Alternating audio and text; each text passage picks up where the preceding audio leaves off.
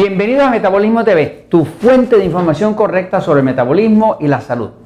Cómo el hongo cándida ataca el cuerpo.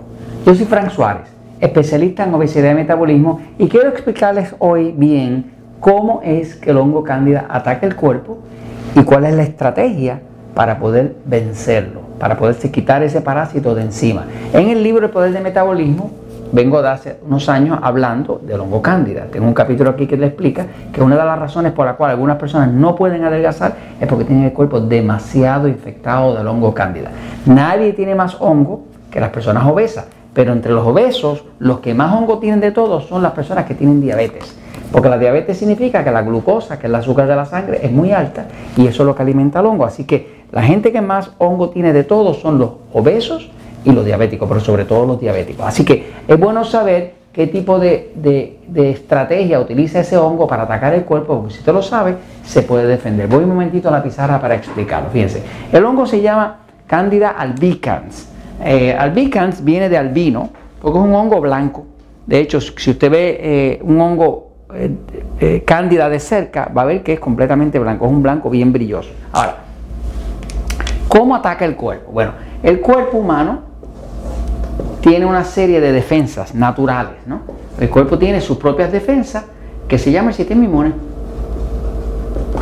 Pero cuando el cuerpo se crea por la mala alimentación, se crea un ambiente demasiado propicio en el intestino y en otros órganos, cuando hay demasiada glucosa, que es azúcar en la sangre, demasiada, la persona come demasiado pan, harina, arroz, papa, dulce, tortilla eh, de maíz, todo ese tipo de cosas, ese tipo de alimento crea un exceso de glucosa y como la glucosa es lo que alimenta al hongo, al hongo cándida, como eso es lo que le alimenta, pues el hongo tiene de dónde alimentarse, ¿no? Ahora, si usted le añade a esto que esta persona tiene estrés, ¿qué? Estrés de vida, eh, sistema nervioso excitado, duerme mal, personalidades tóxicas, no toma agua, que le causa estrés al cuerpo, y usted añade cualquier tipo de estrés o está comiendo alimentos agresores, alimentos que le agreden su cuerpo como tal, usted junta exceso de glucosa con exceso de estrés y eso causa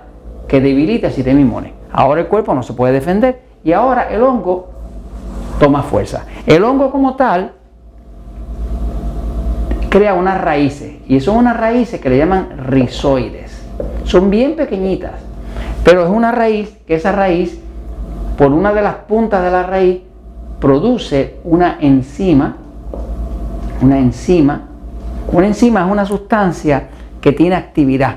O sea que una enzima, las enzimas son proteínas que tienen actividad biológica. Por ejemplo, hay unas enzimas que se usan para digerir la comida, digerir los carbohidratos, digerir la grasa, digerir las proteínas. Pues el, hongo produce una enzima pro, proteolítica. Proteolítica quiere decir que rompe la proteína. ¿Qué pasa? Esa, esa, ese hongo, que pueden ser miles y miles de, de rizoides, de, raíces que tiene, en cada raíz, por la punta de la raíz, bota como si fuera a un liquidito, que es la enzima, que de hecho rompe la carne. Y lo que hace es que disuelve la carne. Así que el hongo se va clavando dentro de su cuerpo, va echando esa raíz y por la puntita de la raíz va tirando ese, ese líquido que es la enzima proteolítica que de hecho rompe la carne y le permite meter la raíz todavía más profundo. Cuando una persona tiene una infección bien severa de hongo, pues va a tener su cuerpo lleno de unos conductos de, raíces que crecen dentro del cuerpo, que, que, pueden ser de millas y millas de largo, pero corren por todo el cuerpo por dentro. ¿no? Ahora, la pared de esa raíz está hecha de una sustancia que se llama chitina. La chitina es una sustancia bien resistente.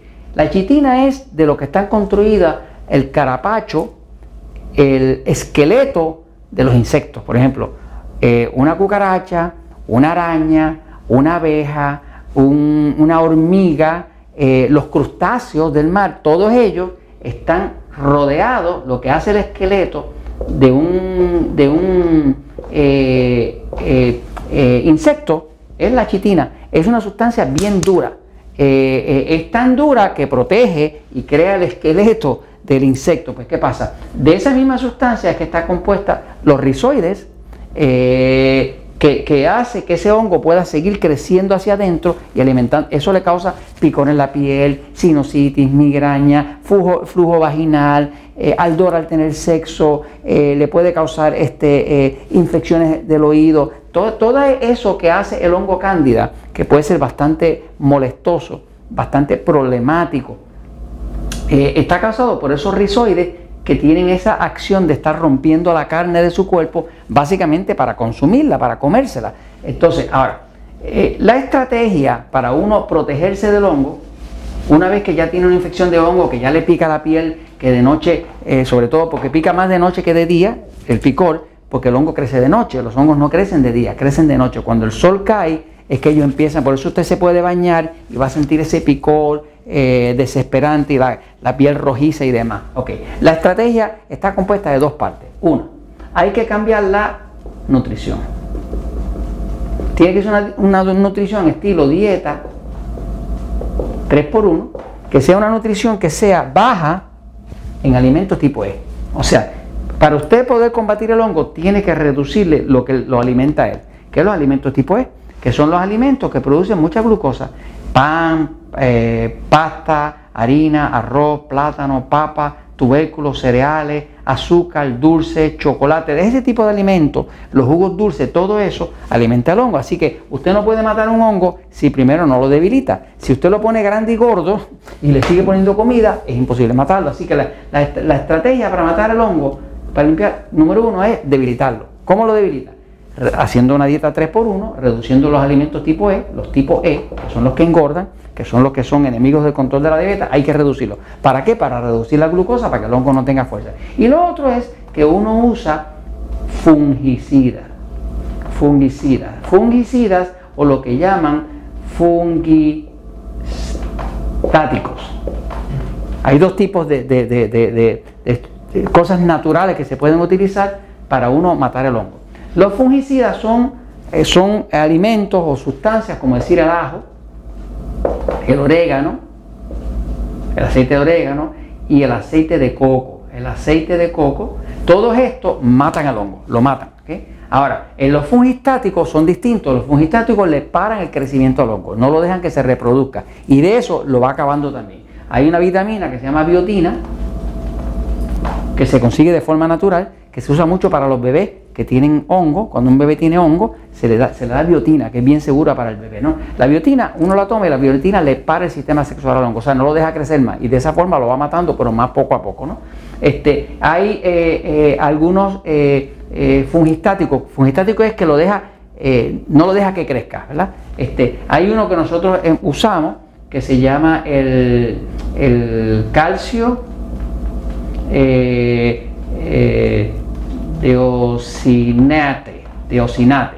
Eh, pero el tema es que hay dos tipos de sustancias que pueden pararle el crecimiento a esos rizoides, a esas raíces que son las que le hacen daño a la persona. ¿no? Así que, sea como sea, para usted combatir una infección de hongo, tiene primero que saber que lo que lo causa es el exceso de estrés, de exceso de glucosa, exceso de harina, exceso de pan, exceso de harina. Eh, cualquier estrés de eso le va a causar eso. Y lo otro es que hay que eh, quitarle la fuerza. ¿Cómo se le quita la fuerza?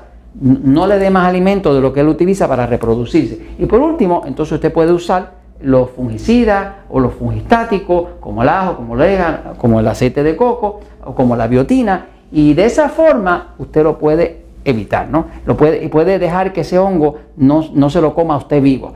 Eh, el hongo está muy relacionado al cáncer. Así que es bueno eliminar el hongo, porque todos los pacientes de cáncer están llenos de hongo y todos los que tienen mucho hongo son alta incidencia de cáncer. Así que básicamente esta es la estrategia para uno poder controlar el hongo cándida. Y esto se lo recomiendo porque la verdad siempre triunfa.